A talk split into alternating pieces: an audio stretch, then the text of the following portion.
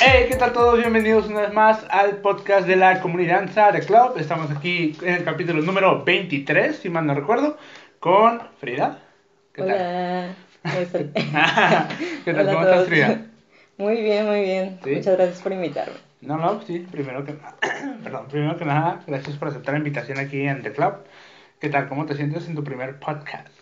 Nerviosa. ¿Nerviosa? Súper. Sí, No, ya, pues ya como te estaba contando. Sí. Sí.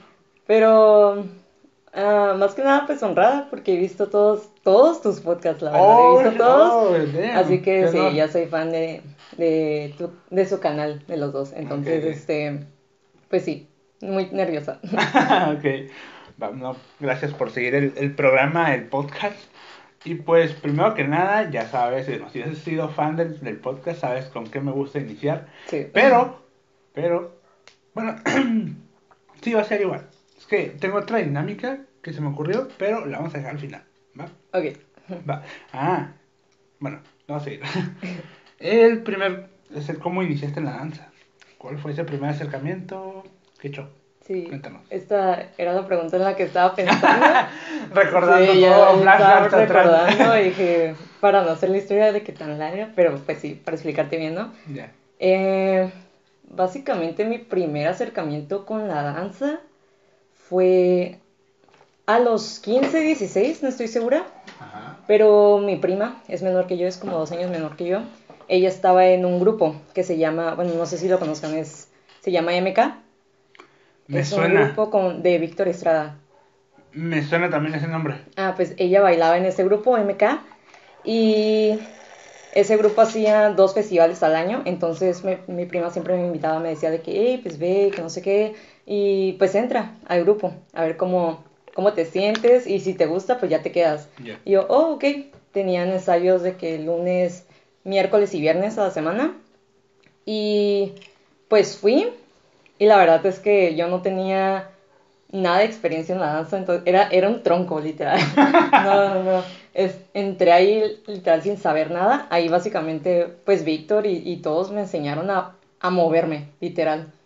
Eh, ahí fue donde aprendí a, igual a, a moverme, a tomar una clase, a bailar en un escenario, porque pues como te dije, estaban, hacían de que festivales dos veces al año, en verano y en invierno. Entonces, pues cada festival tenía una temática diferente y pues eran coreos diferentes. Y pues sí, ahí es donde aprendí a bailar. Estuve como unos dos años, sí, casi dos años ahí.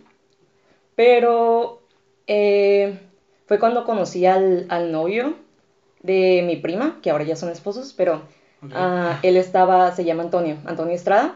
Ok. Entonces él estaba en Six Four. Y... Espera, espera, espera, espera, espera, espera. Antonio Estrada. Ajá, Pedro. Antonio Estrada. Pedro. Pedro Antonio Estrada. ¿Qué? El B-Boy. Alto. Moreno. Ajá, sí. Él es, él es el esposo de mi prima Andrea. Oh, Entonces- damn, ok. Sí, ya es sé que que yo conozco a. Pedro desde la secundaria. No manches. Ajá. Qué pequeño segundo. Ok, ya. No, sí. Haz de cuenta que en ese entonces eh, él era novio de mi prima. Ahorita ya, pues, ya están casados y ya todo, ¿no? Ajá. Pero pues él nos empezó a invitar a, pues con Six Four, ya ves que Ajá. hacen sus eventos. Y creo que fue, la verdad es que ya no me acuerdo, siempre se me olvida el nombre del maestro del que tomamos clase, pero fuimos y tomamos una clase. Fui, bueno, fue mi prima, el Antonio, y otras dos primas mías y yo. Entonces ya fui, conocí por primera vez a, a Six Six, a. Six Four, y pues tomé una clase literal, creo que fue la primera vez que tomé algo de urbano, Ajá. y para mí fue como que un mundo completamente diferente, fue así en mi cabeza. Pero, oye, entonces, ¿qué estilo bailaban con, Pedro- con, con Víctor Ah, Estrada? Sí, ah, bailábamos más como street jazz, Ok. no sé cómo, algo así, Ok, bailábamos ok. como jazz. Ok, va, va. Eh, entonces sí, no era nada de urbano. Ujú. Y usaban canciones así, usaban canciones nuevas, pero pues el estilo no era pues nada urbano. Entonces, este, pues sí, cuando fui a esa, esa clase que nos invitó Antonio, eh, sí, fue como que un boom en mi cabeza. Fue algo completamente nuevo, una comunidad completamente nueva y fue ahí donde dije de que, wow, o sea, yo, yo quiero ser parte de esto, ¿no? ¿Y te acuerdas qué clase fue? ¿Con quién? ¿Y qué...? Esa es la que te digo que, Ah. es que era... Ay, es que le- no, siempre se me olvida el nombre del muchacho y tengo una foto. Eh, ¿Era de-? ¿eh? ¿Es de Six Four o era? No, el, mu- no, la persona era, es, era de externo, era de Estados Ah, Unidos.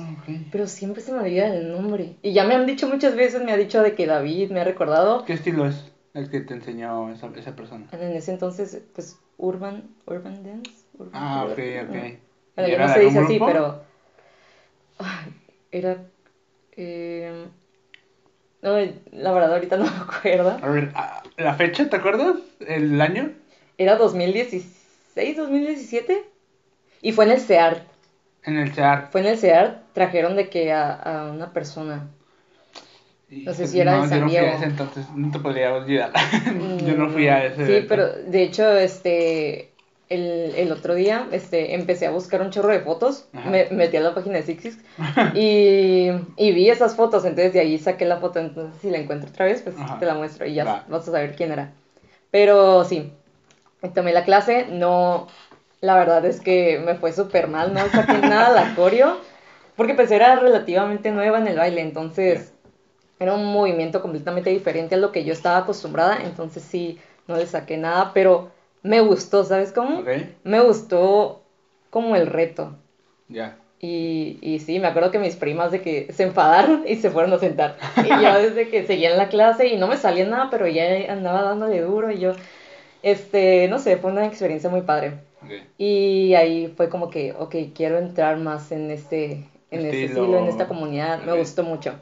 Pero después de esos dos años que estuve con MK, eh, me salí ah, por, este, pues, situaciones así personales de la escuela y todo eso. Y después, mi, mi amigo, este, Fernando Aguilera, Ah. él formó su grupo FS. ¿eh? Eh, formó su grupo FS y nos invitó a mí, a Isabela, a Anaísa Charria y, y a otras personas igual. Jos- ahí es donde conocí a, a, este, a Chava, a Josué Y a todos ellos. Entonces empezamos a bailar en ese grupo y fue cuando nos empezamos a ir más a, a de que los sábados de group, a tomar clases de, de Saraí, de David y todo eso. Saludos ya. a David. Y, y la verdad es que sí, fue algo completamente diferente como, como te, este, te decía, o sea, la comunidad me gustó muchísimo. Ujú. Más que nada, fue como que yo quiero, yo quiero hacer algo y yo quiero compartir y, no sé, me gustó mucho.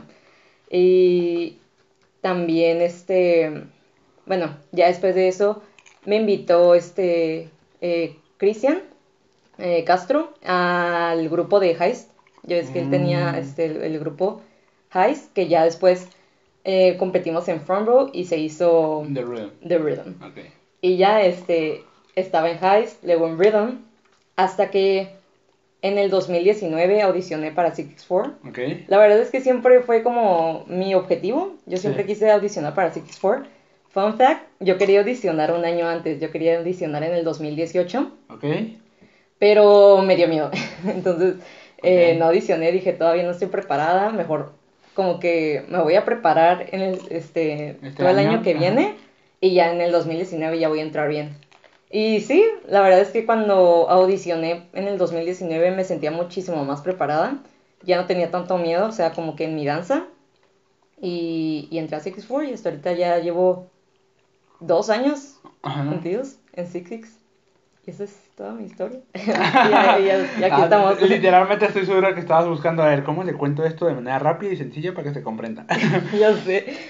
Va, va, va. Sí, porque creo que han sido las explicaciones más rápidas, pero que mm, más como bien desarrollada, está como en Sí. línea del tiempo. Es que ya estaba pensando. ya estaba pensado ya toda estaba la pensado respuesta. todo. Dije, si no, me voy a ir como que bien. Ok, ok, ok. No, pero, Va. pero sí, o sea, la verdad es que todo, todo ese proceso, no sé, o sea, me, me ha enseñado muchísimo. Entonces, estoy muy agradecida pues de todas las personas que me han enseñado que me han aportado, que me han invitado a los grupos. Eh, sí, pues todos ellos han contribuido a lo que, a la bailarina que soy ahorita, entonces, Ya, ya. súper agradecida de todo. Nice, cool. Va, nomás hay una duda. Entonces, en total, ¿cuántos años bailando tienes? ¿Y qué edad tienes ahorita? Y entonces, ¿en qué edad comenzaste? ¿Tienes 21, creo? Tengo 6 años. Sí, ¿no? Empecé. Ah, no, no, no, no, no, no, espera. Sí, 6 años, empecé a los 16. ¿Qué No, tienes? 7, 18, 19, 20, 21. 5 años. Ah, ok, ahorita tienes 21 y iniciaste a los Ahorita tengo 16. en los 16. Ok. Bueno, es que está. mm, está como que medio dudosa esa parte porque. No sé si tomarlo. 15. No, tenía 15. Tenía 15, pero ya iba para cumplir 16. Ah, ok, ok. Entonces sí, como que a mitad de los 15. pues, Ya. casi 6 años. A ver, ¿cuándo cumples años? El 5 de julio. 5 de julio. Sí. Ah, ok, ya. Va. Chido. Va. De ahí, entonces te uniste a Sixties 4 y actualmente llevas ya dos años en Sixties 4. Sí. Te uniste a Sixties 4 porque empezaste a ir a sus sábados de Roots y te gustó y fue como que quiero estar aquí. Eh, en parte sí, pero fue este fue porque en ese entonces este igual te digo, más bien fue como el acercamiento que tenían ellos con la comunidad. Ajá. Me gustaba mucho lo que hacían, pues me gustaba cómo compartían y las clases que hacían pues en de Groove y eh, los eventos de que Summer Groove Camp, eh, los, las battles, los jams, todo eso me gustaba mucho, entonces pues te dije, yo siempre quise formar parte de eso, entonces sí, fue como que una de las razones, pero obviamente ya este, me empecé a acercar más a- y a tomar clases con Saraí, con David, luego de que, igual en los sábados de Groove de que daba clase de Jesús, eh, el Alex y Richie, creo que la clase que dieron Alex y Richie, la que fueron la de Snap Your Fingers, ¿te estuviste en ese? Mm, En Creo ese que no. Eso no. fue mi primer sábado. Órale, me ok. acuerdo, Sí, Mm, Me acordaría de una clase con, con Richie y Alex, pero ahora no. no- sí eh, fue una colaboración, la verdad, esa fue, esa fue la primera. Creo que fue- me invitó esta Isabela. Un Ella saludo, Isa. Isa. Próximamente en el podcast. Ey. ¡Ey! Sí. Pero este, sí, más bien fue como eso, este, todo ese acercamiento que ellos tenían con la comunidad, cómo trabajaban y, y pues obviamente pues su baile. Y lo que hacían de fundación, todo eso. Ya. Era fan. A ver, ahí entonces me, me surge una, una pregunta bastante buena y es, ¿cuál sería entonces tu estilo de danza favorito? Mm. Es que eso, te juro que hasta la fecha todavía no es como que, ay, ya lo encontré. Porque me gustan muchas cosas. Me gusta mucho, antes decía que me gustaba mucho el, el dancehall. Porque, Ok. te- porque estaba en rhythm, entonces ajá, era como que, ok, era lo que más bailaba en ese entonces. Luego, pues igual en Six Four, pues empecé a conocer todos los estilos de fundación. Y un, pues de mis favoritos es House. Siempre me House. ha gustado mucho House. Eh, y también me gusta mucho todo, este, es que yo no sé cómo decir, la coreografía me gusta mucho. No es, no es como un estilo en sí, pero, o sea, me gusta mucho. Y, ¿qué otra cosa? Este, ¿qué más? House, dancehall. Y ahorita, pues, he estado bailando mucho reggaetón, entonces también como que es una mezcladera de todo, de todo lo que he estado aprendiendo en los años, entonces sí. No tengo un estilo definido así que me encante, pues tengo muchos. Ya. Pero eso, sí, te iba a preguntar eso porque, por ejemplo, últimamente, como yo también te he visto mucho bailando reggaetón, dije, "Mm, le gusta estar en Four, pero Four no se dedica a bailar reggaetón. No se, ajá, no se dedica a bailar reggaetón, pero este deberían. Para allá, continuamos. reggaetón. Pero este sí me gusta mucho el reggaetón, la verdad, es es lo nuevo. Ajá. Me gusta mucho, me gusta mucho el feeling que se tiene al bailar reggaetón, la música también. Entonces, sí, ahorita es una de las cosas que me gusta mucho bailar. Ya. Y de hecho, ahí vamos un poquito a- al tema de groups, ¿no? Porque yo te conozco como una de las personas con más groups. O que o sea, te escucha mucho de que, ah, Frida es la La- la la, groovy. ajá. ¿A qué crees que se deba tanto group? No Porque, por ejemplo, sé. se me hace interesante porque tú dijiste que comenzaste con un estilo más jazz. Ajá. Y jazz no es tan group. Es más firme, ¿no? Un poquito. No, eh, sí, es como más, este, sí, más como firme, no, hacíamos tanto la Ajá. verdad. Entonces, mm, si tu base va por ahí, o sea, tu inicio fue por ahí, Ajá. ¿en qué momento adoptaste tanto group en tu cuerpo? O sea, ¿cómo fue que empezaste a soltarlo tanto? No s- mm, yo creo que fue, eh, empecé a tomar, la verdad es que una de mis bases, obviamente más fuertes ha sido el hip hop, Ok. Entonces todos los groups, yo como que los adopté demasiado en mi cuerpo y me, me gustaba mucho como el feeling, cómo se veía y, y me gusta mucho cómo se siente pues cuando baila cómo se siente cuando baila. Este, no es algo como que natural que se, que se me dio y me gusta mucho como explorar todo eso de los groups y todo y, y sí, ahora es como que en cualquier coreo, cualquier este, cosa que haga de baile, como que trato de implementar, entre- ajá, como que meter mi estilo pues en groups, entonces sí. Ya. Sí, diríamos que es como tu fuerte, ¿no? Ajá, sí, básicamente sí. Yo, yo siento que ahorita sí puedo decir que es como que uno de mis fuertes, no se me, no se me dificulta tanto como otras cosas, pues. Ya. Sí, la Pero- verdad, yo soy una persona que batalla mu- mucho con los groups, ¿ok? Si- Siento que como que cuando yo estoy bailando tengo mucha fuerza en el cuerpo y esa fuerza me impide como soltarlo lo suficiente para agarrar los groups como se debería, ¿sabes cómo? Sí. Entonces yo veo bailando a ti tanto group y es como que, damn, ¿cómo le hace? ¿Cómo suelta tanto el cuerpo? Entonces sí, sí, como que dije, ¿cómo, ¿cómo logró esa soltura? Y ahorita que me cuentas tu historia es como, ok, no veo una base en la historia de que, que, que diga, ah, ok, Aquí por, empezó, aquí por empezó, eso. ajá, por esto fue. Y no, es como que, bueno, talento natural. Pues a lo mejor, ajá, pues no sé si a, lo, si a lo mejor sea eso como que ya natural. Yo creo que sí, también tiene que ver mucho pues con la persona, Sí. el movimiento natural que ya tiene uno. Pero obviamente pues sí han sido mis bases, ¿no? De, de hip hop. El dancehall también siempre me ha servido mucho para soltarme, entonces sí. También eso, y ahorita pues house Sí. es como que un baile super sol, ya sabes, ¿no? De Sí. que mucho, este, feeling, ¿no? Ajá, mucho jack. Ajá, mucho jack y todo eso, entonces, este, sí, como que todo eso ha consolidado, pues, eh, pues, mi danza. Sí. Y sí, Dirías, por ejemplo, no, no sé, en tu casa sueles poner música y te pones a bailar y empiezas a soltarte tú misma, sí.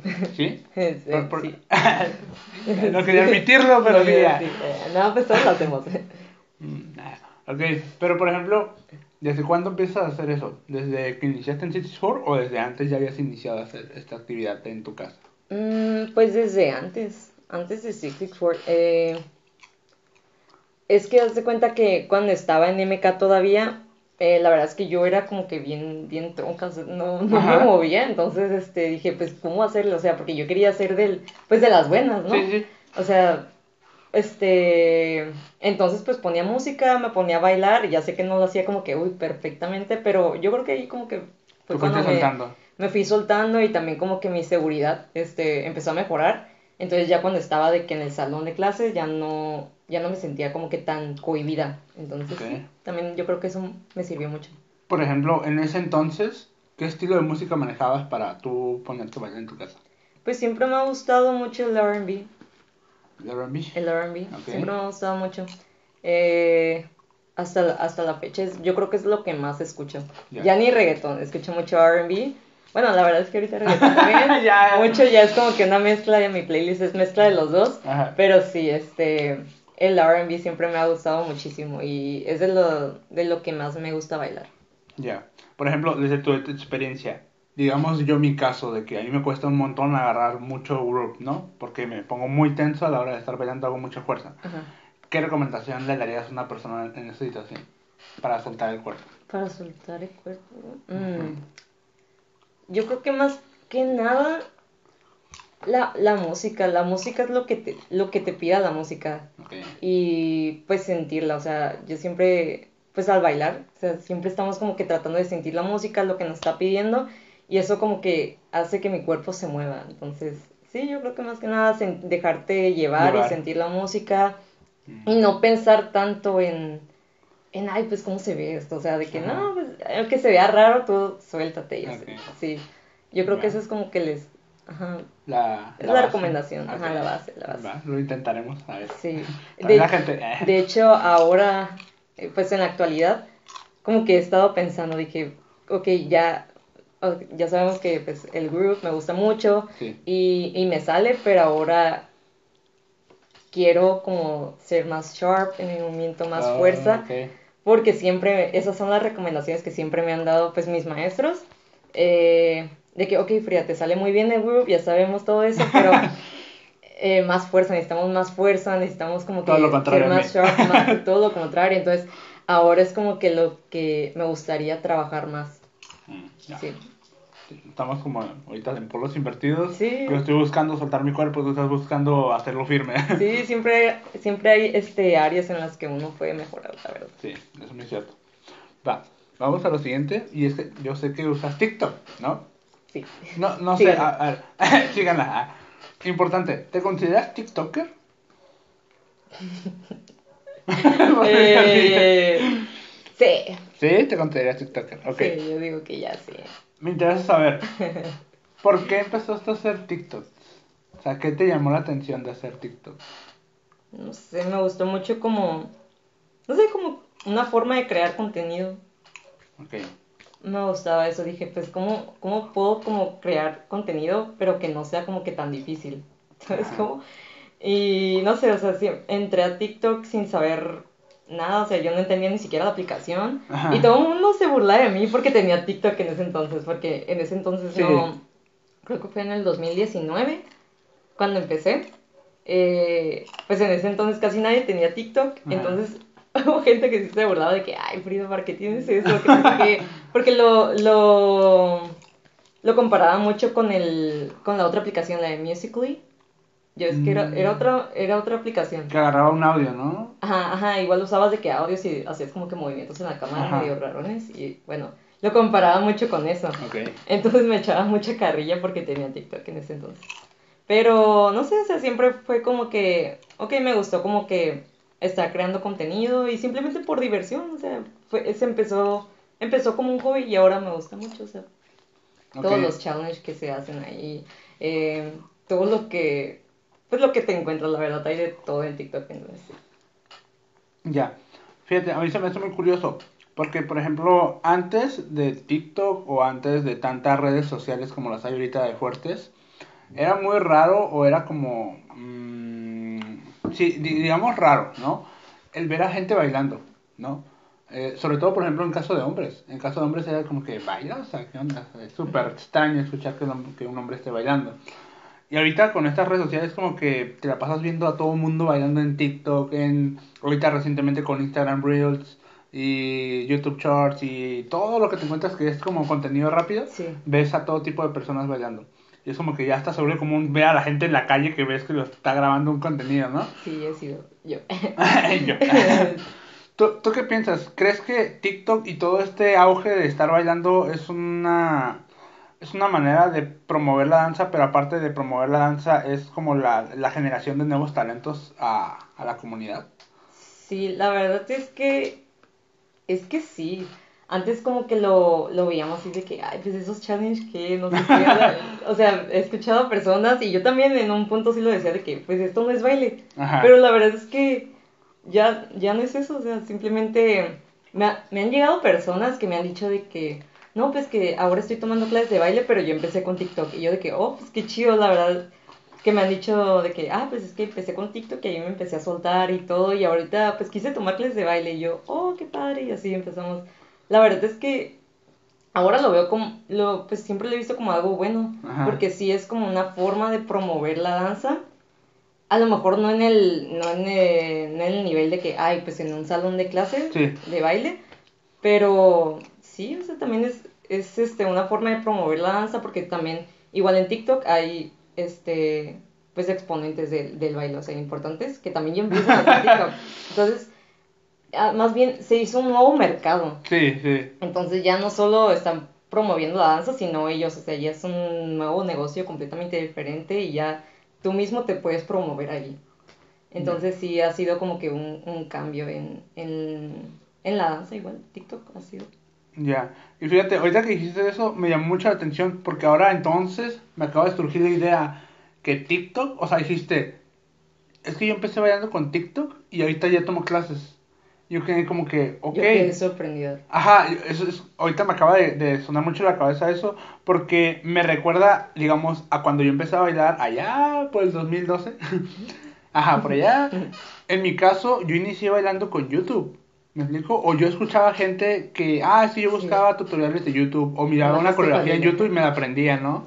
o cosas así. Pues es, es ahora lo nuevo, es eh, ah, TikTok, lo nuevo o sea, es TikTok, o sea, TikTok es el nuevo YouTube en el Sí. sentido de, de ese tipo de personas. Esta de nueva que- generación, ¿no? Esa Sí. nueva generación que está aprendiendo a bailar ya no aprende con YouTube, aprende viendo TikTok. Es que, es- te digo, es mucho más fácil porque simplemente puedes igual buscar de que, ah, pues eh, videos de challenge de baile. Y ya eh, te empiezan a salir un chorro. Y yo creo que el- lo diferente es que es, es muy rápido. O sea, es, en un minuto ya te puedes aprender un, un baile. Sí. Entonces, este, yo creo que es la manera en la que están como consumiendo contenido. O sea, de la rapidez, pues. Ajá. Y, y sí, ya lo pueden buscar ahora mucho más fácil.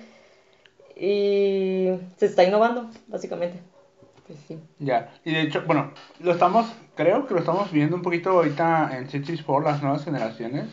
Ah, bueno, la, de yo ahorita que estoy entrando, el grupito con el que me tocó entrar, este, son personas que yo veo que están haciendo TikToks a cada rato. Sí.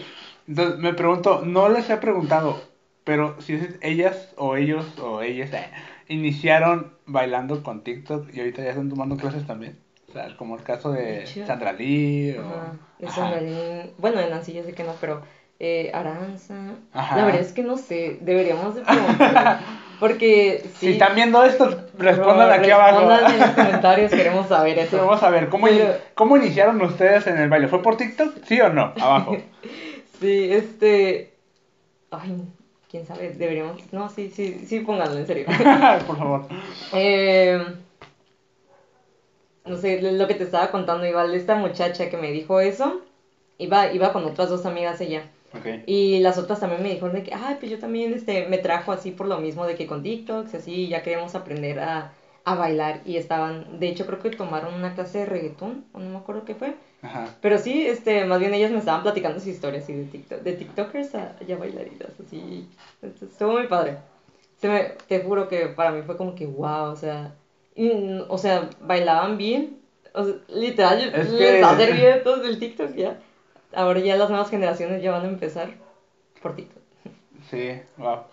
Probablemente, mira, yo en la comunidad artística de Tijuana, yo he visto un incremento exponencial en cómo ha crecido la, la comunidad ahorita con TikTok y después de esta cuarentena y que ya vamos a, a- estamos volviendo a presencial. Imagínate en todo este año en cuarentena que hemos estado, toda la gente, todos los jóvenes o niños, adolescentes que estaban en su casa Sí. y dijeron, ah, vamos a empezar a hacer TikToks en cuanto inicie todo presencial, todo, todo, todo de nuevo. ¿Cuántos talentos no habrán salido de en, toda, en todo ese año que estuvieron haciendo TikTok? Exactamente. O sea, O así sea, me quedo pensando. Sí, y para mí se me hace algo, algo bueno. O sea, qué bueno que están como que eh, consu- este, pues consumiendo ese, ese contenido que se está promoviendo pues del, del baile. Ajá. Porque, o sea, en, el, en TikTok no solo ves challenge de, de personas, de, de creadores, o sea, de Ajá. TikTokers, sino ves challenge de personas que realmente son bailarines. Entonces, que son bailarines profesionales, pues. Y, o sea, es una manera de ellos también exponer su trabajo y que la gente lo esté consumiendo, eso se me hace muy padre. Entonces, sí, que le estén como que siguiendo y, y que por, es, por eso eh, llega el resultado de que pues quieran adentrarse más al, al mundo de la danza. Entonces, se me hace muy padre eso. Ya. No, y luego está bien chido también, porque TikTok, por ejemplo, tiene la función de hacer dúos, ¿no? Entonces puedes probarte a ti mismo, digamos, el ver cómo le salió a esta persona y tú te lo aprendes y te grabas grabándolo. Eh, Así es haciendo- como a la par. Así como es como me aprendo un TikTok, de hecho. Ah, ok. Ajá, ok. de que pongo el dúo eh, y este, pues me lo estoy aprendiendo igual como la persona. Entonces es como una manera fácil de aprendértelo, la verdad. Sí sirve mucho hacer eso. Ya. Y fíjate, ya, ya no solamente con, con TikToks, o sea, como los tipos challenge na- normales. A mí me ha tocado ver, por ejemplo, recientemente, eh, no sé si esta persona tenga TikTok, pero si hace Reels en, en, en Instagram. Se llama Luna Yuna, creo que se llama, la locker, ¿sí? Sí, Luna Yuna. Hay una locker, una, una muchacha que baila locking que es como asiática, japonesa, creo, no estoy Sí. seguro. Y ella hace un montón de reels, todos los días hace un reel, todos los días. O por lo menos unas 4 o 5 veces a la semana hace Ajá, reels. Con combos. de- Con combos, ajá. Te pone a hacer combos de que primero aquí y bajas, Ah, ok. y luego aquí y bajas, y luego haces uno y uno, y luego haces este pace y este roll, y este pace al otro lado y este roll. Y hace como combos bien raros, y luego lo hace a tiempo. Ajá. Entonces dije, ok, de esa manera ya no solamente estás promoviendo hacer un TikTok o un, o un, lo- lo- un channel, ¿no? un tren Sí. como común, digamos, muy comercial, digamos. Ajá. Ya estás, ya estás enseñando fundación. Sí, eso, eso es lo, eso es lo grandioso de las redes sociales. Pues están, pues se están reinventando, se está reinventando la forma en la que una, este, en la que una persona puede enseñar pues su estilo. Entonces la verdad se me hace muy padre eso, que estén haciendo eso. Yo también he visto ajá, un chorro de personas, igual que, sigo una muchacha que igual hace muchos reels, pero ella baila más hip hop. Ok. Entonces hace combos de hip hop, los muestra y otra vez los hace a, a tiempo, ¿no? A Ah, ok. y se ve muy padre, siempre me, siempre me quedó bien un chorro de ese tipo este, de reels. Ajá. Y se me, hace, se me hace muy interesante cómo se ha reinventado todo, la forma en la que se, se está enseñando ahora, literal. Ya. Y luego, ahorita también, algo que se me hizo muy curioso es que no entiendo cómo, pero de los estilos de danzas urbanas, bueno, no sé si decir danza urbana, pero los estilos de danza, este, que más se está viralizando en TikTok es el light fit. No sé si te ha tocado ver que hacen de repente Sí. mucho lock-in, mucho... Sí, este, todo eso. Red, ajá, Bad One y todo ese tipo de, de tone wap, De repente, Sí. así, reventó. Y lo hacen con todo, o sea, con todos los estilos de música. O sea, con reto. sí, con Sí. todo, literal, ya, ya lo Ajá, lo están incluyendo a, a todo, a cualquier estilo. Y, y está bien curioso porque sí. es la danza, bueno, más nueva dentro de la Ajá. cultura hip hop. Sí, Y es la que- todo lo nuevo. Ajá. Exactamente. Es. Pues sí, es, es, es relativamente nuevo, de hecho, sí, el light fit. Entonces, yo también lo he visto mucho, en, ahora incluido en muchos, en muchos challenges en- de, baile, lo he visto mucho. Eh, de hecho, casi no los he hecho, casi no los he hecho, pero sí, eh, está en mis planes hacerlos. eh. Ahí ya comenzaste con un tema que sí me gustaría saber. ¿Qué planes tienes en la danza? ¿Qué planes tengo en la danza? Sí. Ok, ¿Qué quiere Frida en la danza? sí, eh, es algo que ya está en proceso. Oh, ya se Eh, está trabajando. Pero, eh, pues quiero empezar a dar clases de baile. ¿Ok? Quiero como explorar más eso, este, El compartir. ajá, el compartir. Y, y se puede, pues, ya empezar la docencia, pues, en la, en la Ajá. danza. Entonces, eh, yo siento que ya con, con todos los años que llevo de baile, antes no, no me veía como capaz, pero ahora yo siento de que, ok, puedo hacerlo. O sea, yo siento que ya tengo, pues, pues conocimiento y siento que ya puedo empezar a compartir. Y la verdad es que últimamente me han dado muchas oportunidades, Sí. en, tanto en Six Sport em, como otras personas, para empezar a compartir y empezar a dar clases. Entonces, sí, ya eso es, es- próximamente ya van a estar viendo un poquito más de eso. Ey. Y, y sí, quiero ya empezar a compartir mi, mi baile. Ajá. Por ejemplo, si ya tuvieras para mañana tu primera clase oficial, no sé, en una academia, digamos, ¿no? Ujú. ¿Qué estilo es el que te interesa estar compartiendo? Mm, ok. Me han dado muchas este, ah, opciones, igual de trabajo, Ajá. eh, para compartir hip hop. Ok. Hip hop, ah, también, pues, coreografía. Ok. Hip hop y coreografía. De hecho, eh, también se me, se me ha estado presentando una, oportunidad para, para dar clases de reggaetón. Entonces, también serían como que entre esos tres. Hip hop, coreografía o reggaetón. Pero, por ejemplo, es lo que te están pidiendo, o sea, te están Ajá, lo que ofreciendo. les hacer. están pidiendo, pero si yo, o sea, si yo quisiera, Ajá. me gustaría más compartir coreografía. Coreografía. Sí. ¿Por qué? Porque me gustaría más experimentar en mi movimiento. Yo siento que eso ya no he tenido como tanta oportunidad, porque igual siempre estoy tomando clases de, de reggaetón, de house, de todo eso, y quiero explorar más mi, mi movimiento y hacia dónde lo puedo llevar. Entonces sí, quiero como que crear más. Ya. Por ejemplo, en cuestión de, de, de conocimientos, mm, ¿te has llegado a, o sea, en el proceso de tu aprendizaje llegaste a dudar primero de si ya estabas preparada? Sí, ¿Sí? Y por eso decidiste esperarte y ahorita en este momento ya te sientes con la capacidad de... Es, sí, Eh, la verdad es que antes sí me sentía, más bien porque yo siempre pensaba de que, no, pues llevo tres años en la, en la danza, si estoy lista o, o no, o no se verá de que, ay, pues ella tiene muy poquito tiempo para que está dando clases. Como que eso siempre lo tenía en mi mente y dije, no, yo siento que todavía no me siento preparada, no sé cómo llevar una clase, eh, ¿qué, ¿qué, les voy a estar enseñando? O sea, literal. Ajá. Entonces yo dije, si voy a dar de que una clase de hip hop, de, de lo que sea, pues quiero estar realmente segura de que sé qué es lo que le estoy compartiendo a los alumnos, ¿no? Entonces sí, eh, he estado como que preparándome. La verdad es que David me ha ayudado mucho con eso. Eh, ha sido básicamente mi guía. Eh, me estaba como instruyendo para empezar a dar clases. Entonces ahí como que me ha tomado así su brazo y ahí me ha dicho de que, ok, así, se lleva una clase, tú este, ve tomando notas y, y sí, para que tú veas y tú empieces a dar clases de baile. Entonces sí, ha sido una buena guía. Ya, por ejemplo, ahí, eh, dentro de esa experiencia, esas notas, ese aprendizaje de cómo llevar a cabo una clase, ¿tú desarrollaste una metodología con la cual tú te sientes cómoda o estás replicando una que ya te, te, pues te, explicaron cómo, no? Ajá, así como que una metodología que ya llevo así como que mega establecida, Ajá. ¿no? Pero sí, ya, ya tengo como que la, la noción de cómo llevar una clase. Ya siempre he estado como que, más bien llevo notas en mi celular. Ya llevo de que, ok, pues aquí, aquí, pues así se lleva un estiramiento, así se lleva una clase y así, esas como que notitas de lo que yo he visto en cuando tomo clases, igual, igual, este, si tomo una clase de reggaetón, veo cómo la persona está dando la clase, entonces me llevo como que una nota y la escribo. Y ya de ahí como que estoy formando eh, y planeando igual este, la forma en la que yo quisiera dar una clase. Ok. Ahí nos podrías como compartir un poquito que, que, cómo es la manera en la que Frida próximamente estaría instruyendo sus clases. O sea, cuál sería esa mm. estrategia, esa, ese plan, cómo, cómo llevarías a cabo una clase. Pues mira, te voy a contar algo personal. Dale. Ok, eh, la verdad es que una de... Yo soy una persona que se ve como extrovertida.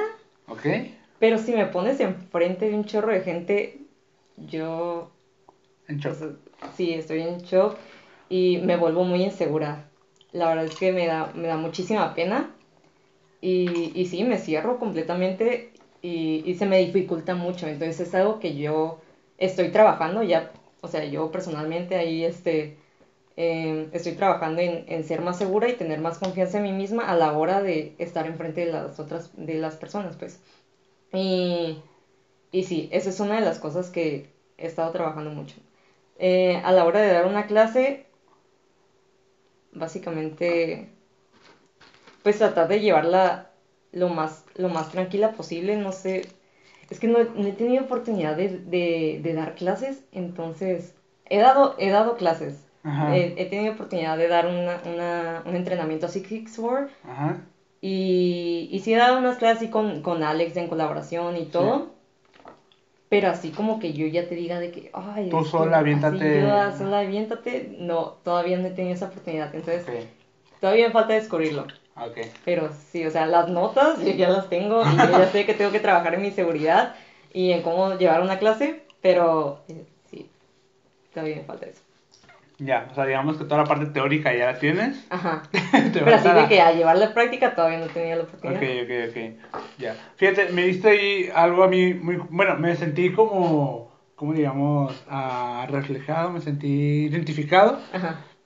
Cuando dijiste ahorita de que si te paras enfrente de la gente, ahí es como que te quedas como trabada, digamos. Ajá, y, y yo siento que es como que algo casi nadie habla. Bueno, casi no he escuchado a nadie eh, bueno, casi a nadie decir eso, porque ya ves que tú vas a una clase y ves al, maestro muy seguro, y que lleva la clase súper bien, súper padre y todo controlado.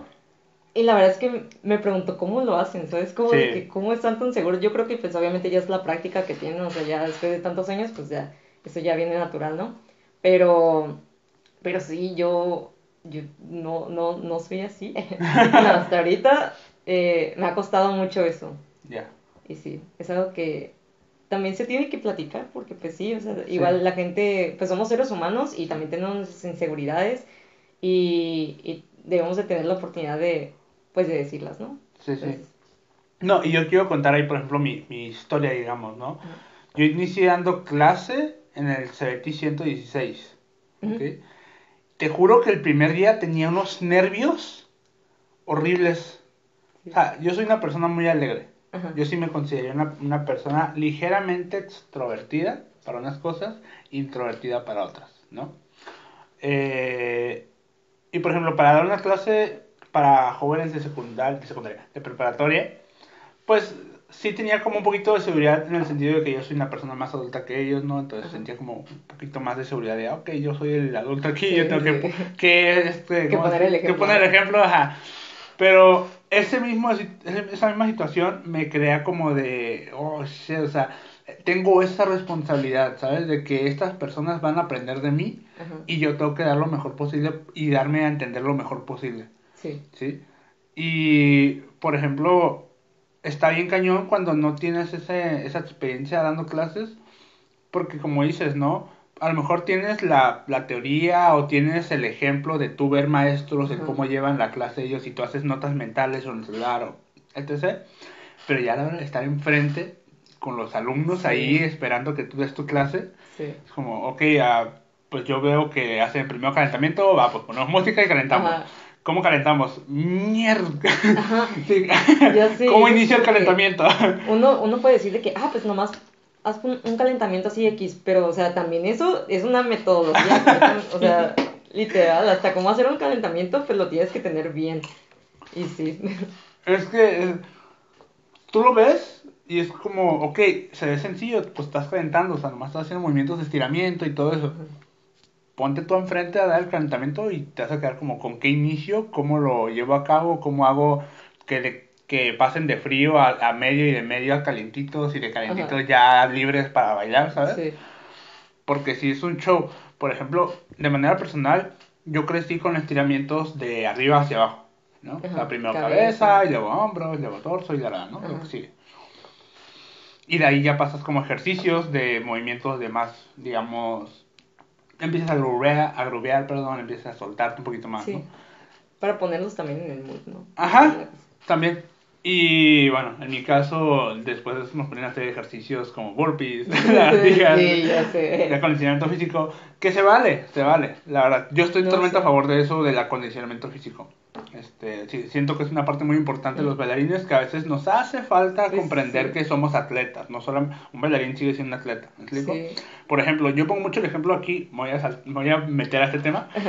Eh, yo pongo mucho el ejemplo de que los boxeadores saltan la cuerda o los boxeadores se ponen a hacer lagartijas.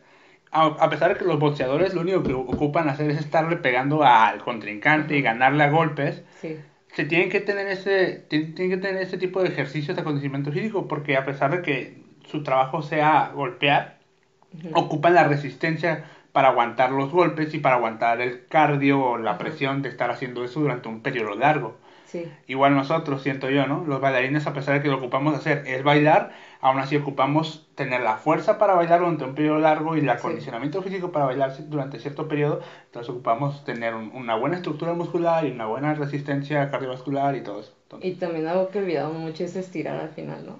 ¡Sí! Siempre, siempre. Y yo- la verdad es que a mí también se me olvida muchísimo y casi nadie lo hace, de que no, no teníamos como que esa costumbre de al final de una clase estirar. Y siempre sim- simplemente nos olvidamos de eso y ya nos ponemos a platicar con todo el mundo y se nos olvida y ya nos vamos, ¿no?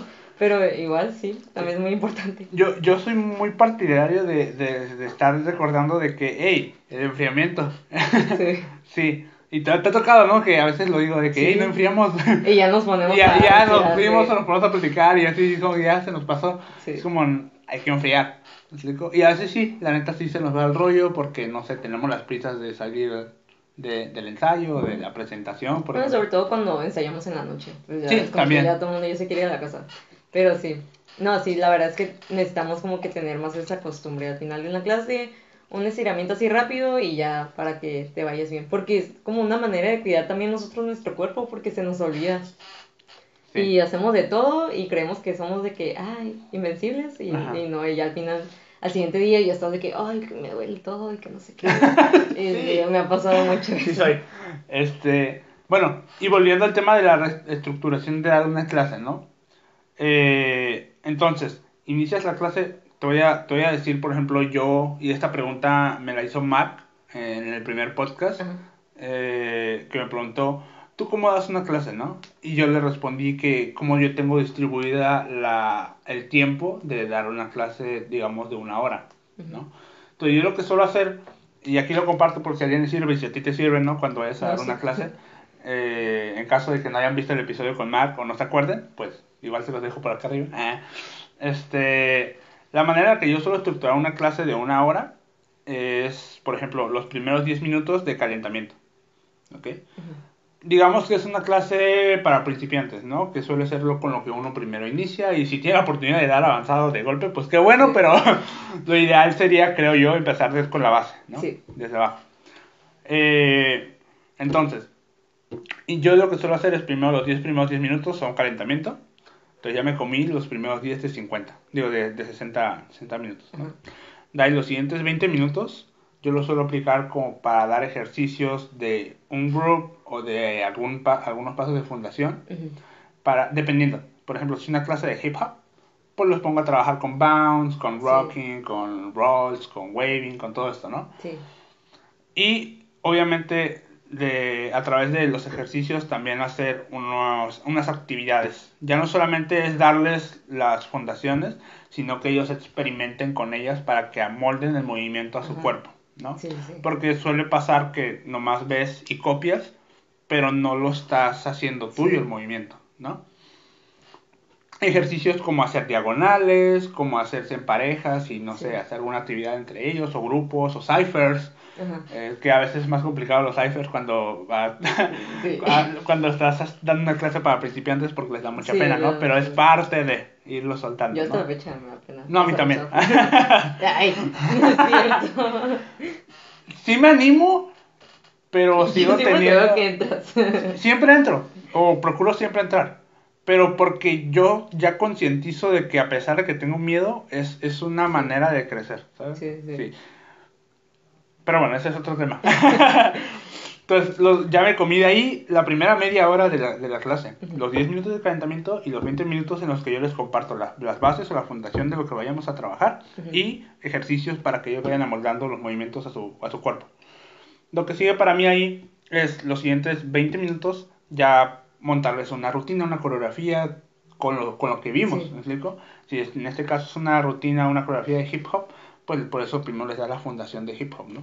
Y ya, eh, entonces ya estamos viendo ahí calentamiento, fundación, eh, amoldar el movimiento al cuerpo y la práctica, ¿no? Ya que normalmente sol- solemos ser bailarines en este Sí. caso de coreografía, pues hacer las coreografías. Ujú. Ya, ahí ya me comí los 50 minutos de clase. Los últimos 10 ya son para enfriar. Sí, ¿sí? Entonces ahí sí yo te digo, es el meterme en la cabeza que tenemos que enfriar. Es muy importante el enfriamiento para mí. Sí. Y el enfriamiento lo suelo hacer un poquito más corto, de 5 minutos aproximadamente, porque también tengo ten- que tener en cuenta que probablemente yo no sea el único maestro que vaya a dar clase. Entonces tiene que haber un lapso para mí de Ajá, 5 respetar minutos, el respetar el tiempo para que los alumnos salgan del salón y entren los del, los del siguiente grupo, los de la siguiente clase, etcétera, ¿no? Sí. En caso de que tú seas el último maestro en dar la pues, clase ya, de la calle, pues ya agárrate los 10 minutos Sí. enteros y ya no hay problema. Pero en caso de que no sea así, respeten el horario de las demás personas. Ajá. Muy importante, porque me ha pasado, o sea, me ha pasado que voy a dar una clase y el maestro que está en turno antes que yo, pues no termina su clase como 5 o 10 minutos después de que ya se, ya se Sí, le haya acabado la mucho. hora. Ajá, pasa mucho. Y no debería de. Entonces, como tener tú bien controlado tu tiempo y la distribución de tus actividades en tu clase, ¿no? Es lo que yo recomiendo, lo que yo, es como la metodología que yo he estado desarrollando en base a mi experiencia, ¿no? Sí. Pero bueno, si a alguien le sirve, ojalá. Eh, yo. Eh. Si no, ya está grabado. ya, pues es cierto, ya, ya no está grabado en el podcast. Va. Hablando ya lo del cipher. Ajá. Para, para ti, ¿es importante entrar al cipher? Sí, Ok. porque como tú dijiste, es una forma, es una forma de crecimiento. Ajá. Y eso experimentar con tu baile y con... Y también porque experimentar con otro tipo de, de música. Porque en el, en el Cypher normalmente ponen canciones que... Pues que yo en mi casa no bailo. Entonces, sí, sí es como que una forma de, de, de experimentar y reforzar mi baile. y todo lo que he aprendido, ¿no? En el Sí. Cypher y pues obviamente lucir también un poquito, eh. Pero, pero sí. yo- performance. yo- sí, yo Ajá. soy bien penosa para eso, la verdad es que ay, me cuesta mucho pasar al Cypher. ¿Sí? Sí, a mí me tienen que empujar. ¿En serio? Sí, sí, Ok. casi, casi. Ya, en mi experiencia te digo, la neta, yo también he sido muy penoso, pero tengo la fortuna, digamos, que yo inicié bailando eh, con freestyle. O sea, yo no inicié como bailarín de coreografía, yo inicié con freestyle. Ajá, Por- Obviamente, obviamente cuando eres como bailarín de coreografía, pues siempre se te va a dificultar un poquito más el freestyle. Pero sí, la, sí es cierto. Ajá. Tú que empezaste con freestyle, pues a lo mejor sí se te eh, facilita un poco más, ¿no? Sí. O sea, se me facilita en el sentido de pasar al frente a hacer freestyle, porque, o sea, freestyle es algo que ya hacía. ¿Me explico? Pero no se me dificulta el hecho de pasar al frente a bailar. O sea, esa parte es como complicado porque todavía sigo con. No sé si todo el mundo, ¿verdad? Pero al menos yo. eh, es como un proceso de, uno, re- aceptar y respetar tu danza y compartirla con los demás Sí. sin estar pensando en que te, estés, te estén juzgando. ¿Me explico? Yo soy. de ahí siempre estoy de que, oh, sí se está viendo Sí. bien. eh, Ajá, eh, porque llega ese momento como de presión, ¿no? De que, Sí. ah, aquí lo tengo que dar todo y no sé qué, y me que rifar, y si no, pues ajá. Ajá. Porque, y luego es otra. La idea del cipher, por ejemplo, es que siempre estés elevando la energía dentro. Entonces, si uno deja la energía bien en alto dentro del cipher, el que como que entra, el otro la tiene que la matar, tienen que matar igual o subirla y Sí. así, ¿no? O sea, estar siendo ese, ese mood, esa, Ajá. ese hype dentro de la, del cipher de la bolita no se tiene que apagar, o bueno, no debería, Ajá. o no sé, es lo que O- yo escucho mucho. O como cuando sale uno de bailar y ya nadie quiere bailar. Y todos como de, Y todos ¿qué de que esperando afuera. Nos pasó ayer. ya sé, me da cura, eh, todos mirando al Pablo y Digo, no vas a no, no quiso. No quisiste. Pero igual sí, ya se iba a acabar la canción. Pasa mucho, pasa mucho. Pasa mucho. Pero sí, o sea, te digo. Anécdota. Hubo una vez en Cities 4. y- No, mentira, no fue Cities 4. Fue Mariana Pech con Efro. Que hicieron una fiesta de no- en la noche en el ICBC. Mm, Que hicieron como una fiesta hip hop. Sí. Y trajeron un DJ, estaban los B-Boys, ¿no? hicieron como un jam ahí. La idea no era hacer batallas, solamente era en el ICBC hacer muchos ciphers. Había como tres círculos de cipher, como con 10 personas en cada uno. Sí, sí. Éramos un montón de personas, era de noche como a las 8. Creo que sí fui. ¿Sí? Sí, yo recuerdo que una vez fui al, ajá, al IC fui al ICBC, era de noche, tenía como que un chorro de luces ahí en el, en el saloncito. Y sí había un chorro de, de ciphers. A lo mejor sí es. Y al, al final, por ejemplo, creo que cantó una rapera. Creo que, creo que sí estuve ahí. ¿Sí? Pero ya, yo ya no me quedé en esa parte en la que cantó. Ah, ok, ok. Yo, yo me acuerdo que me fui antes. Ok. Sí, fue como por el, ¿qué era? ¿2018? ¿2019?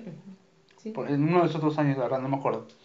Entonces, te digo, yo fui y pues era Cypher, puro Cypher. Entonces era... Y es que esto pasa mucho, bueno, a mí me pasa. Que eh, veo, veo, o sea, estoy en la vuelta del Cypher y pasa uno de los más fregones, de los más top, más experimentados Ajá. y te quedas como que, no manches, yo voy a seguir después de él, o sea... Mm, eh. Mejor espero a otra persona. Ay, me espero a otra persona que pase, porque es que te, de volada pasa esto, bueno, yo, voy a dar por mí, te comparas y es como que yo no tengo ese nivel artístico, así como que te da pena meterte en una bolita donde todo el mundo es pro o hay muchos pro que entran, bailan y la rompen adentro y es como que yo apenas estoy como entrando Ajá. en eso y son, está, está cañón, ¿no? Ajá, como, pues, obviamente quieres como que demostrar que estás al nivel, ¿no? Sí, sí. Sí. Entonces pasa ese, ese tipo de situaciones y te da como un poquito más de pena, un poquito más de miedo a pasar. Y te digo, aún en esa situación fue como que vine a, a bailar, vine a darle, ¿no? Y es como que, pues va, fuga, Sí. le doy. Y entras y te digo, aquí va lo, el dato curioso que a mí me pasó. Es que al inicio sí, al inicio me dio mucho miedo, al inicio me dio mucha pena y es como que no me sentía seguro de mi danza mientras estaba bailando, lo traté de hacer lo mejor posible. Salí y me fui a otra bolita de Cypher. Igual, ¿no? Misma, misma sensación de que es, otro grupo de personas. Ahí igual alguno que otro pro que se la está rompiendo y es como que a darle otra vez. Sí. Y ya pasa la segunda vez que entro, pasa la tercera vez que entro. A la cuarta ya se me hacía normal. Ajá. O sea, no me daba miedo, entraba, le daba, lo disfrutaba, me salía y me metía otra bolita y Simón le doy. Y Sí, es, como, es como va, va rompiendo la zona de confort poco a poco. O sea, es como que mm, te da pena, te da miedo, ya casi no, ya casi nada y ya normal. Ya, o sea, brincas y brincas nada. entre los ciphers como si nada, compartiendo con la gente. E incluso eh, lo que lo que bueno lo que me llegó a pasar a mí en ese momento es que por ejemplo a mí con esa con ese miedo con esa pena mi cuerpo se tensa más o empieza a bailar muy fuerte no Sí. por intentar impresionar o por intentar hacer las cosas Ajá. chidas y pasa esto de que te acostumbras al ambiente te acostumbras a que todo el mundo disfruta contigo el cipher que ya empiezas a relajarte, empiezas a bailar más a gusto y ya empiezas como que a disfrutar, ahora sí escuchas, ahora sí te, te compartes con la gente, ya no estás volteando al Sí. piso. Es Ah. dato, es otro dato. Ajá, cuando llegas al cipher o te está viendo mucha gente, es como que lo primero que haces es piso. le, estás bailando ¿Qué onda, piso? Ahí te veo. ¡Uh! Entonces, ya te digo, yo pasé por esas etapas y ya fue como que ya podía ver a la persona de enfrente y bailar con esa persona, ¿no? Estar bailando Sí. con esa persona y me brincaba al otro lado del cipher y le bailaba a otro y compartía. Pero es como estar rompiendo esa zona de confort poco a poco, no es como que la primera, o al menos a mí no me pasa eso. A lo mejor, no sé, pregunta a los pros que ya tienen mucha experiencia. Ellos entran y a la primera ya todo lo hacen bien chido y no sé si es porque ya se sienten con la confianza de que son como los tops del lugar o por qué será. Eh, Pregunta. ¿Qué será? ¿Quién sabe? Ajá. Mm. Pero en tu experiencia, ¿cuántas veces estás metido al Cypher y cuál ha sido tu experiencia estando dentro? Ay. La verdad, no muchas veces. Es algo que tengo que cambiar. Pero, este, las pocas veces que he ido, a- que me he metido a Cyphers, ha sido igual, porque me han empujado literal. O, o ya ves que está bailando alguien que te conoce Sí. y ya empieza a bailar contigo, ¿no? Y, empieza a ir contigo y tú de que, fuck, ok, ay, perdón. Entonces de que, oh, ni modo, tengo que entrar. Y pues ya entras y todo. O sea, a mí me pasa mucho que igual le bailo al piso. le bailo al Ey. piso. Hoy es que se me olvida la música. Bueno, una vez, me acuerdo que fue la, creo que fue de las primeras veces que entré a un cipher. Que me dio tanta pena Ajá. que literal como que, "Mm, fuck, ¿qué estoy haciendo así? Y sí, eso fue, creo que esa fue la primera vez que entré a un cipher. Ya, obviamente ya con el tiempo, pues ya, ya no tanto, ¿verdad? Pero, este, sí. Eh, ay, pues la- las veces que, las últimas veces que he entrado como que a algún cipher así o en entrenamiento, pues me he tratado de concentrar más en, en escuchar la música. Porque igual siento que de, de tan nervioso que se pone uno, pues igual como que no, no escucha bien o no sé, que se te va el rollo y empiezas como que a bailar otra cosa, no sé, no sé. Eh, ya no sé ni qué estaba diciendo. Que entrabas al Cypher, Ajá, volteabas al piso. entraba al y- cipher, volteaba al piso y, y sí, fue- eso fue este, de las primeras veces. Pero ya últimamente quiero entrar más a cipher, eh, quiero como que trabajar más en mi seguridad y en escuchar la música y, y bailarla, sentir la música más bien. Sí, ok, ok. Sí. Va. Toda la gente que está viendo esto, ponga bajito cuántas veces han entrado en Cypher y qué han sentido. Bueno, a lo mejor no cuántas veces, porque probablemente no las cuenten, ¿verdad? Pero qué han sentido en su experiencia eh, bailando Cyphers, ahí lo comentan abajo. Sí, yo todavía mucha pena. Mucha pena. Sí. Lo, No, y luego digo, Ah. porque alguien tiene que decirlo, la neta. A mí me da mucha pena entrar Ya. en Cypher. Sí. Probablemente los que nacieron con el Cypher, pues no. No, pues no, los que ya son freestylers, pues ya. Ellos obviamente ah, se ven bien chidos. ellos, pero, pero sí, o sea, alguien, alguien tiene que decirlo, la verdad es que sí da pena. Da pena. Tenemos que reconocerlo, somos seres humanos. Sí. Sí. Va. Y bueno, la última pregunta me la haces tú a mí. Ok. Ah, no, ¿sabes qué? Antes de la última pregunta que me la hagas tú a mí. Hay una actividad que quería hacer y era de preguntas rápidas. Ah, ok, ¿de Ok. qué? De, Ajá, te voy a hacer como preguntas rápidas y tú me las contestas. ¿Pero de baile o, Sí, bueno, de... o de lo que sea? No, no, no, o sea, yo, te voy a hacer preguntas de cosas de información tuya, como de Ok, sí. normal, ¿ok? Sí, sí, sí, sí. Nomás es como, la idea de esto es armar un perfil del entrevist- de, la, de la persona que viene a invitar al podcast, ¿ok? Sí, sí. Va. Primero, nombre completo. Frida Aimee González González. Ok. Segundo, apodo con el cual te gusta que te digan, que te hablen. Eh, Fridis. Freddy's. Fridis. Segundo, bueno, tercero, perdón. ¿Cuántos años tienes? 21. ¿Cuántos años tienes bailando? 6. Ah, no. Sí, sí. 5. 6. Cinco. ¿Cinco o seis? Habíamos dicho 5, ¿no? 5. Ok, vamos a decir cinco. Eh, 5. Cinco. Eh, eh, ¿Cuál es tu estilo de baile favorito?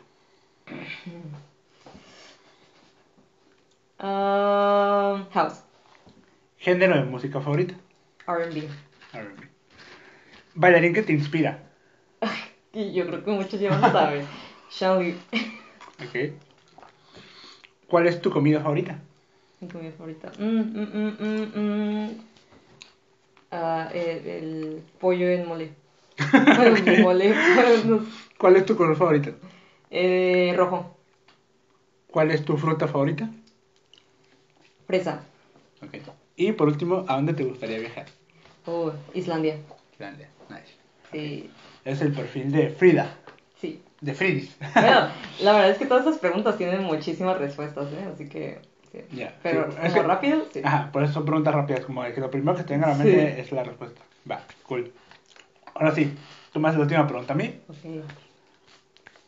Mm. Mm, Ok, de hecho sí estaba pensando en eso.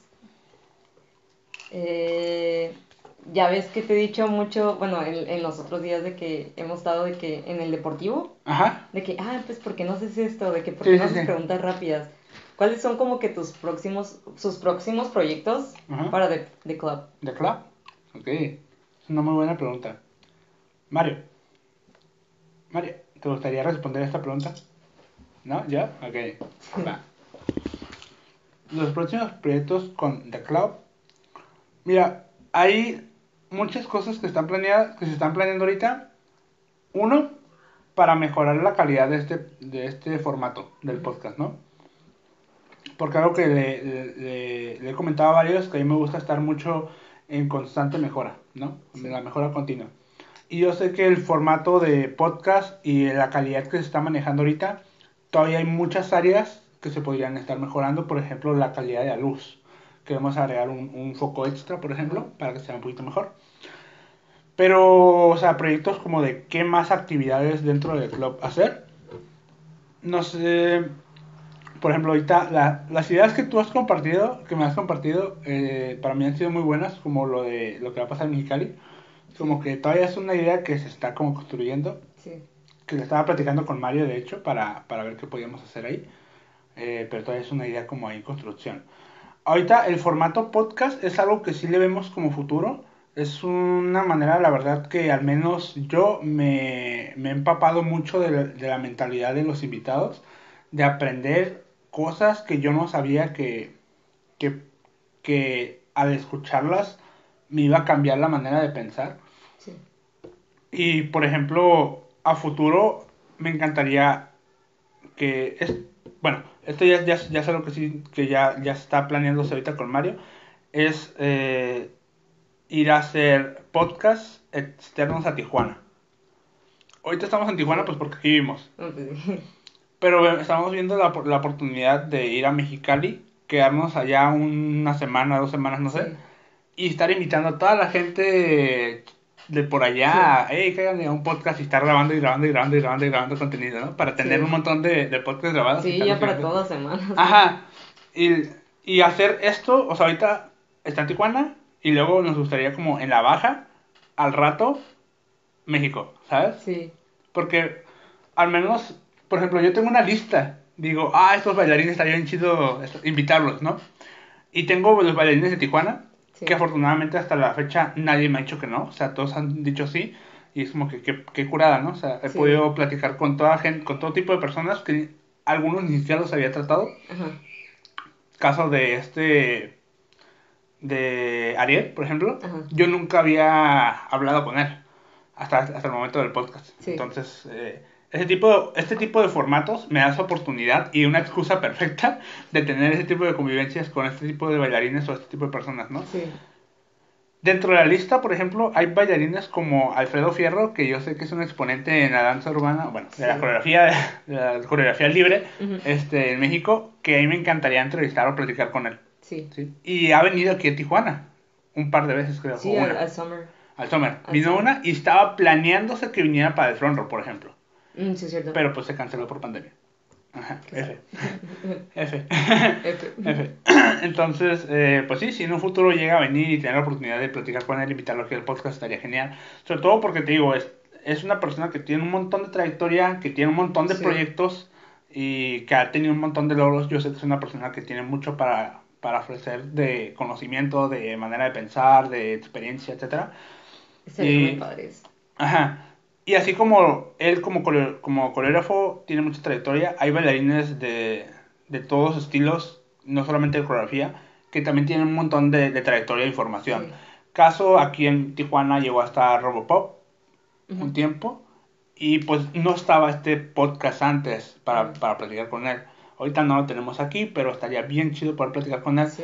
Y hay un montón de, de bailarines como Carlos Ochoa de Locking, como este, Pop de Popping, o Messier también de Popping, ah, Funky Maya. Funky Maya, ajá, o este Loco Vara, que, o sea, hay un montón de bailarines y de talento en México que de, de club sería, para, para mí sería un, un gustazo tener la oportunidad de poder platicar con todos y conocerlos a todos y comprender y aprender de ellos a través de, este platicar, ¿no? De Sí. cruzar palabras.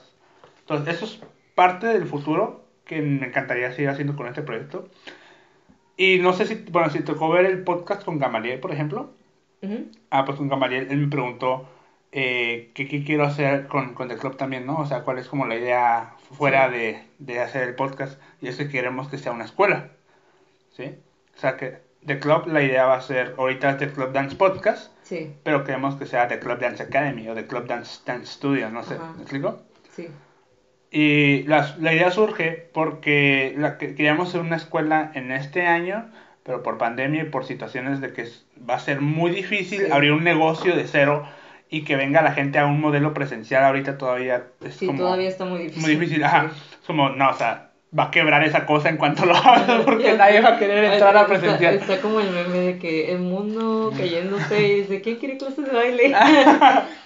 Ah, pues exactamente eso sería lo, lo- que pasaría. Entonces dijimos, ¿por qué no mejor hacemos este formato? O sea, un podcast, que creo que es algo que puede ayudar mucho a la comunidad a, a dar este tipo de experiencias Sí. con, con la práctica con, con maestros. Que pasa que no conoces al maestro, solamente lo escuchas dando la clase, pero ¿qué hay detrás de dar clases? ¿no? O Sí, sea, ¿qué, como su trayectoria. su trayectoria, lo, lo, su experiencia, su mentalidad, su todo. O sea, tú escucharlo y, y que se exprese, ya Sí. aprendes como que, ah, él es así, así, piensa esto, aprendí esto de él, yo no sabía que él había vivido esto o así, ¿no? Entonces, te- o los consejos que te pueda dar, ¿no? Entonces, sí, es como que este tipo de formatos busco que se preste para eso. Sí, Y te digo, este solamente es como el inicio para después hacer una escuela. Eh, y te digo, con la idea de esto de exportar el podcast afuera, también me encantaría generar ese tipo de oportunidades de a la hora de hacer esos lazos o esas relaciones con personas externas, sí. poder en un futuro, una vez teniendo la escuela, poder traerlos. Ajá. Por ejemplo, si voy a Ciudad de México, digamos, un día Mario y yo, y llevamos el podcast hasta allá, y platicamos con quién te gusta de Ciudad de México, que baile bien chido para traerlo a Tijuana. Mm, pues a, a este. Jenny Pedraza. Ok, digamos, Jenny Peraza y mi gente. Tenemos un Ah, podcast pues con ella. traer a mexicana. Ah, ok. Pero no Tijuana. Ah, Tijuana, entonces, entonces, imaginemos, eh, la invitamos al podcast, platicamos con ella y una vez teniendo esa confianza, esa relación ya de haber grabado, de haber conocido un poquito más nuestras trayectorias, lo que queremos hacer, es como que, hey, yo tengo un estudio allá, ¿cómo le hacemos para que un día le caigas? ¿Sabes? Para que compartas con la comunidad de Tijuana o de la Baja, ¿no? Sí. Entonces, es, el podcast eh, es una excusa para platicar con la gente y para chismear un ratito, este, entablar esa relación de, de, de amistad, de confianza. Ajá. Y es como que, hey, yo tengo esto, ¿quieres caerle a, a compartir o así? Ujú. O viceversa, ¿no? Sí. Como, como guste. Pero sí, es como parte de la idea futura que, que yo visualizo en este podcast y pues está intentando construir poco a poco, ¿no? Sí, la verdad es que está muy chido todo lo que tienen planeado. Sí, o sea, yo no sabía eso de que querías hacer una escuela. Bueno, Ajá. creo que sí ya me habías contado. Según yo, sí, ajá, cuando vas con... Sí, cuando vamos de Cuando vamos en el carro, Sí, a veces según yo te contado, platico. sí. Ajá. Ajá. Pero la verdad es que se me hace muy chido, este, como en el baile hay tantas ramas de las que te puedes dirigir, o sea, y, y lo, lo bueno es que ustedes, eh, por ejemplo, nadie había hecho un podcast de baile aquí en Tijuana, entonces, Pues estaban Que yo comiendo sepa. y tal. Ah, está Community Talk, Ajá, y ahora está todo bueno, o cómo, cómo se llama eso? Ah, está bueno. Está bueno, todo Podcast. bueno. Ajá, todo bueno. Está bueno. Sí. Ajá. Pero por ejemplo, Está bueno es un podcast gen- de, Ajá, de eso en información en general, general. ¿no? Ajá. Pero así de que enfocado en el baile, En el baile. pues según yo, ustedes. Aquí en Tijuana, digamos que sí. Ajá. Porque, por ejemplo, me he puesto a investigar. Allá creo que había un vato en Ciudad de México que estaba haciendo podcast también. Que inició como un mes o después, o dos después de nosotros, de hecho. No sé si la idea la habrá agarrado de nosotros, Ajá. pero, Pues, pero lo miré y fue no órale. Ajá. Y luego miré recientemente, este vato se mudó, o a lo mejor es de La Paz, pero según yo estaba en Ciudad de México. Pero ahorita recientemente estaba viendo que el contenido que estaba sacando era desde La Paz. Ajá. Pero no sé si se mudó. Eh, pero sí, miré a alguien, eh, es un podcast que se llama After Class. Ajá. Ajá. Y estaba entrevistando a bailarines también de la comunidad dancística de, de coreografía y de, de urbano, ¿no? Ajá, de fundación. Y sí, te digo, es, es, un, es un formato, te digo, a mí me, me gusta, se me hace muy interesante, es una excusa perfecta para platicar, te digo. Sí, Y pues de aquí nace para muchas cosas. exactamente. O sea, lo que te acabo de platicar es solamente una Pequeña pequeña, parte de lo que- pequeña algo que parte pueden de llevar. lo que se puede hacer. hasta pueden hacer, no sé, competencias o algo así. Sí, de, o sea, la- es que hay un montón de cosas que se pueden hacer. Sí. A mí me encantaría, por ejemplo, mira, algo que pasa aquí en Tijuana es que quieras o no, las fundaciones no están tan fuertes. O no hay tanta clase, o no hay tanta tanto apoyo. O, o sí, pero como que, Sí. como que no al mismo tiempo, ¿sabes? Está raro. Entonces, a mí y a Mario, por ejemplo, nos gustan mucho las fundaciones. Y a través de este podcast, o a lo mejor de, de más bien de la marca, no, no del podcast, de la marca de Club, Sí. y de la escuela impulsar más las fundaciones, ¿no? Que por ejemplo también Mario y yo tenemos un grupo que se llama Funky Clovers. Sí. Ahí manejamos Locking, House, Popping y Walking, que son puras fundaciones, ¿no? Entonces buscamos en este grupo estar promoviéndolas tanto con coreografías, con entrenamientos y todo esto y con contenido Ujú. Y que sea como una manera de que haya un grupo que se dedica únicamente a fundaciones eh, que, que aquí en Tijuana están un poquito muertas, ¿no? Más o menos. Ajá. No, sí. Sí, no, sí. Entonces, eh, te digo, son, son, una- son proyectos que tenemos y que tratamos de hacer lo mejor posible para aportar algo a la comunidad, ¿no? Y que la gente aprenda algo, que se lleve algo, un consejo, una actividad o una oportunidad también, no sé. Por ejemplo, algo también, está la, si logramos, Mario, tener esa, esa academia, algo que nos gustaría también es como dar la oportunidad a personas que sabemos que tienen mucho talento para dar clases, pero que no les han podido dar esa oportunidad de, de impartir una clase. Sí. Eh, digamos, no sé, ¿quién está? Edgar. Edgar es buenísimo para Sí. todo lo que es animation, tutoring y así, pero él no da una clase de, de animation y tutoring Sí. porque no se le ha dado esa Yo- oportunidad o no se le... Yo me he hablado con Edgar y me dice que también, igual que, eh, que él piensa que si da una clase que siente que no va a tener Gente. gente. Ya. Es que, no, Edgar, es que tú tienes un chico de talento, Ajá. lánzate. La verdad es que sí estaría bueno, ¿eh? Ajá. Sí. Entonces, así, o sea, personas que yo, que, que de volada ubicas en la comunidad de que, oh, este vato hace esto y lo hace bien Sí. chido. Ay. Pero no se le ha dado la oportunidad. Pero no se le ha dado la oportunidad, o no se la cree, ¿no? Es caso que, ajá, no sé, comenta. Pero es que también, es que hemos platicado así un chorro de personas que también es, eh, es referente porque el reggaetón ha tomado mucho, Mucho auge. y ahora es como que lo nuevo, entonces sí, también como que se está centrando mucho ahora pues el, el reggaetón, reggaetón, reggaetón, que se nos, ha, no, se nos ha olvidado pues todo eso, toda la fundación, todo eso y, y, pues sí, estaría muy chido, o sea, de que reforzar todo lo que, lo que tú dices de fundación y Edgar con animation también Sí. está muy padre. O sea, por ejemplo, una academia por negocio le conviene tener reggaetón. ¿Me explico? O sea, porque Ah, la sí. academia no se puede quedar en quiebra. O sea, No, tiene que pues sobrevivir. Ajá. Entonces, por, por negocio Sí, requiere pues- reggaetón porque es lo, lo que está ahorita en todo. Sí, pues es que además, es que uno también se tiene que actualizar y tiene que estar de que con las nuevas tendencias. Sí. Sí, muy importante. Pero, por ejemplo, eh, vol- vol- vol- un saludo a Edgar, ¿eh? La neta, si está haciendo esto, un saludote. Va, va, va chido para ti. Pero volviendo al estilo que maneja Edgar, por ejemplo, que es Starting Animation, hay un montón de grupos en, en, en, Estados Unidos que manejan estos estilos y se la rifan y tienen un montón de seguidores. Sí. Caso de estos, ay, ¿cómo se llaman? El trío, esto de los robots, no. Eh, Electrobots. ah, Electrobots. Ajá, Electrobots exactamente maneja ¿Son los que animation. en. World Dance? Ajá. Ah, ok. Ellos, eh, Electrobots, igual manejan exactamente el estilo de Edgar, que son es la música, Sí. el estilo dubstep Sí. y todo lo que es animation y, y sorry, ¿me explico? Y están top en Reels, o sea, tienen un montón de seguidores, un montón de visitas, Sí. de, de contenido y así.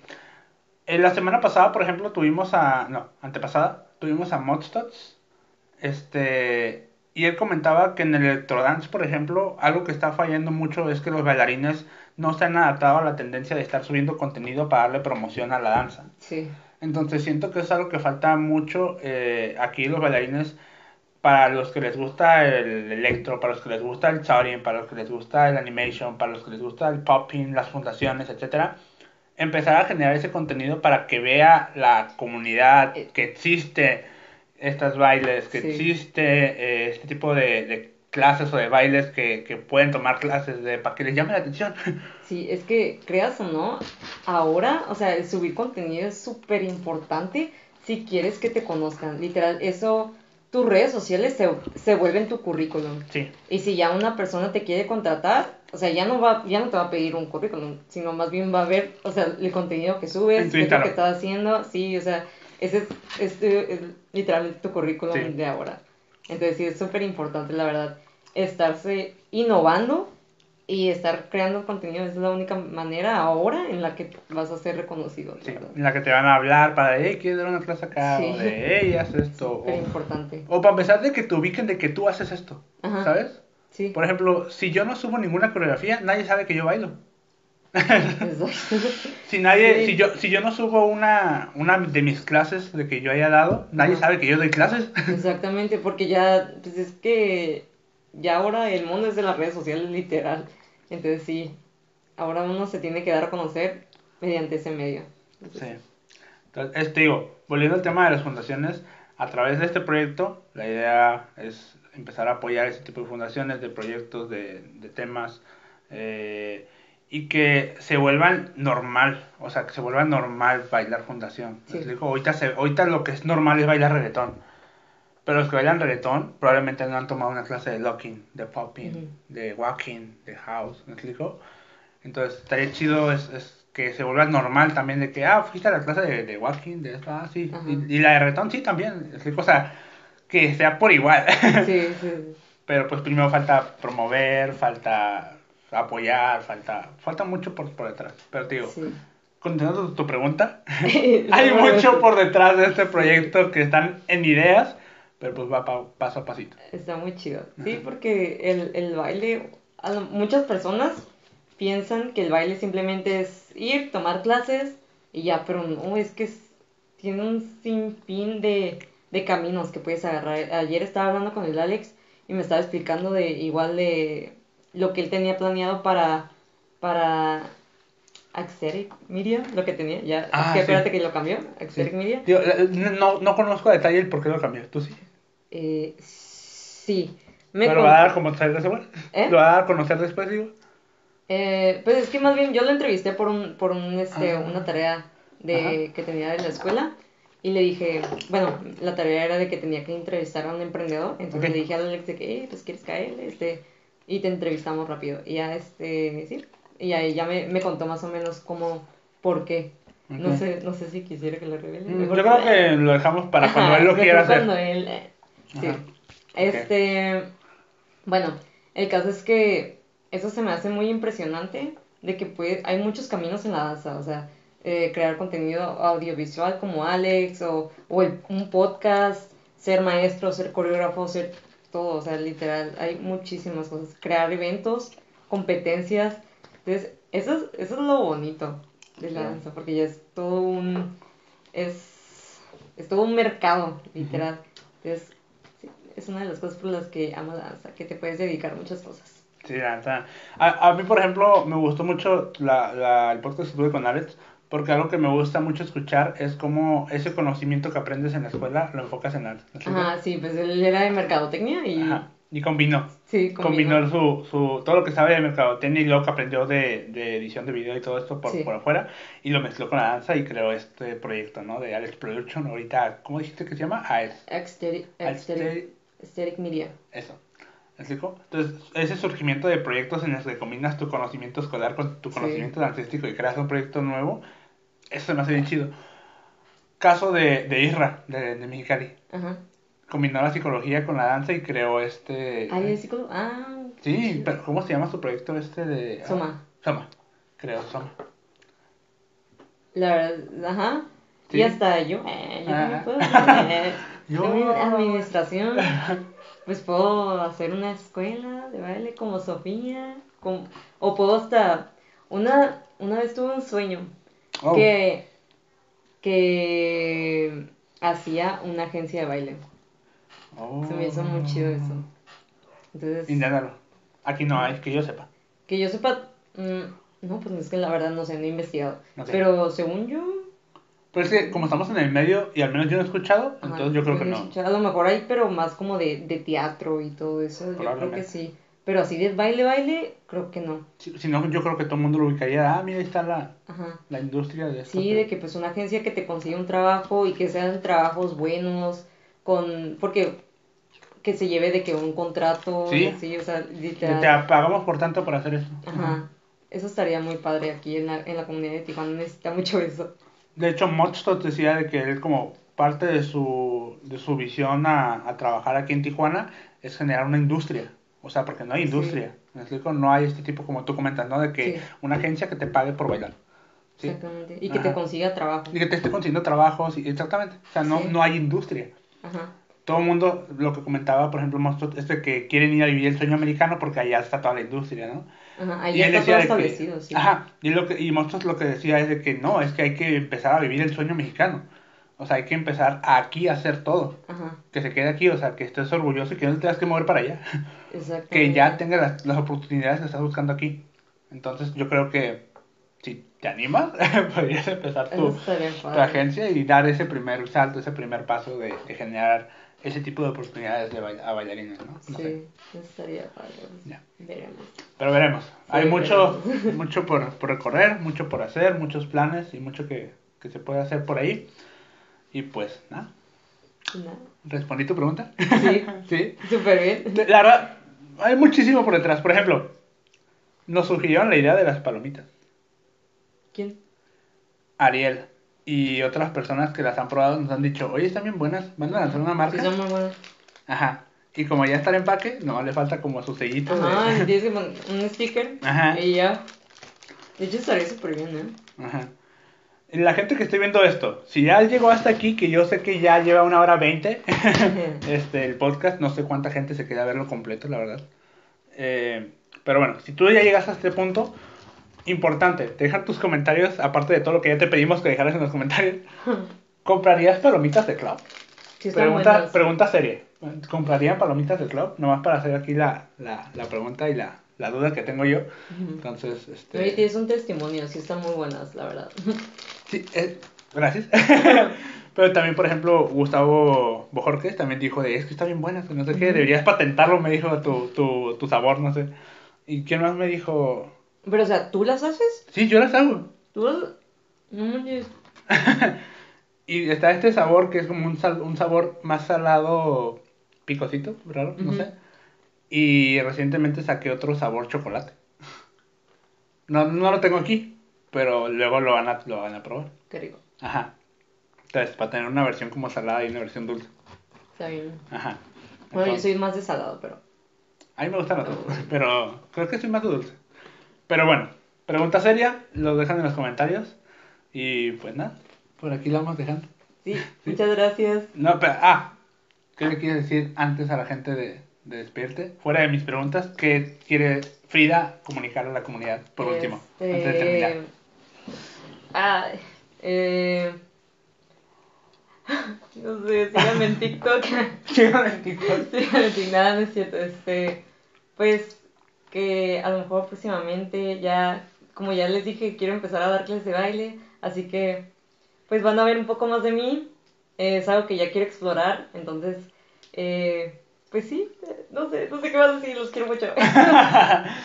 Va, ¿en qué, ¿cuáles son tus redes sociales para que te vayan a seguir? Ok, en Instagram eh, estoy como Aime Gles con tres Zetas Ok. y, y Aime es con doble.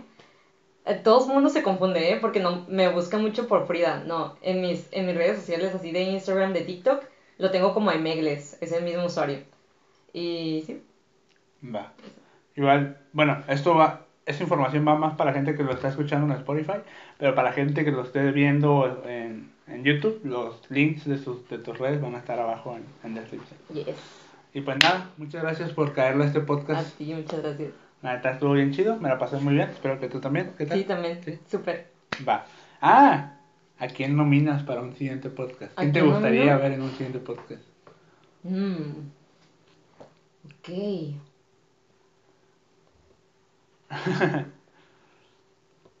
Déjame pensar. Nomino a. a Isa. Ah, ya lo invité. Ah, Sí, ya está programado. Ah, ok. Entonces está. mm, De aquí de Tijuana, ¿verdad? Pues de preferencia en lo que vamos a Mexicali, porque para Mexicali todavía falta un rato. Sí, ¿verdad? Ajá. Entonces a. ¿A quién? ¿A quién? ¿A quién? ¿A quién? ¿A quién? ¿A Brax? Ah, el Bratz. A Brax. Ok, va. Sí. Bratz, oficialmente ya estás nominado. Digo, la invitación ahí como palabreada ya estaba, pero ahora ya es nominación, así que sí, a vamos a, Brax. a Bratz por ahí. Va. Yes. Gracias, Aime, por... Ay, me, Frida, Frida. Y... Ay, Frida. Por los dos. Por los me. Gusta, me gusta Casi nadie me dice me y me gusta mucho. Ok, va, ahí me. por caerle. Y pues nada, hasta aquí. Gracias a ustedes. Hasta aquí el podcast. Gracias a la gente que vio o escuchó este podcast y seguir apoyando este proyecto. Nos vemos en el siguiente. Chao. Bye.